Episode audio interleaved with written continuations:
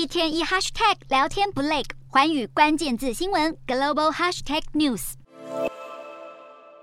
美国十月消费者物价指数 CPI 大报喜，年增百分之七点七，意外低于市场预期，也比九月的百分之八点二还要低。显示美国火烫的通膨有可能已经开始降温，这也是自从今年二月以来，美国通膨数据首度低于百分之八。消息一出，激励美股在十号一飞冲天，道琼中场飙涨一千两百零一点四三点，或百分之三点七，收在三万三千七百一十五点三七点。标普五百指数大涨两百零七点八点，或百分之五点五四，收在三千九百五十六点三七点。以科技股为主的纳斯达克指数狂涨七百六十点九七点，或百分之七点三五。收在一万一千一百一十四点一五点，三大指数都飙出两年多来的最猛涨势，也带动雅股上扬。科技股尤其一吐闷气，美国科技龙头苹果公司收盘大涨百分之八点九，是两年多来最大单日涨幅，市值更在一天内暴增一千九百零九亿美元，缔造美国上市公司历来单日最大的市值增量纪录。不过物价还是在上涨，而且距离美国联准会百分之二的通膨目标还相当遥远。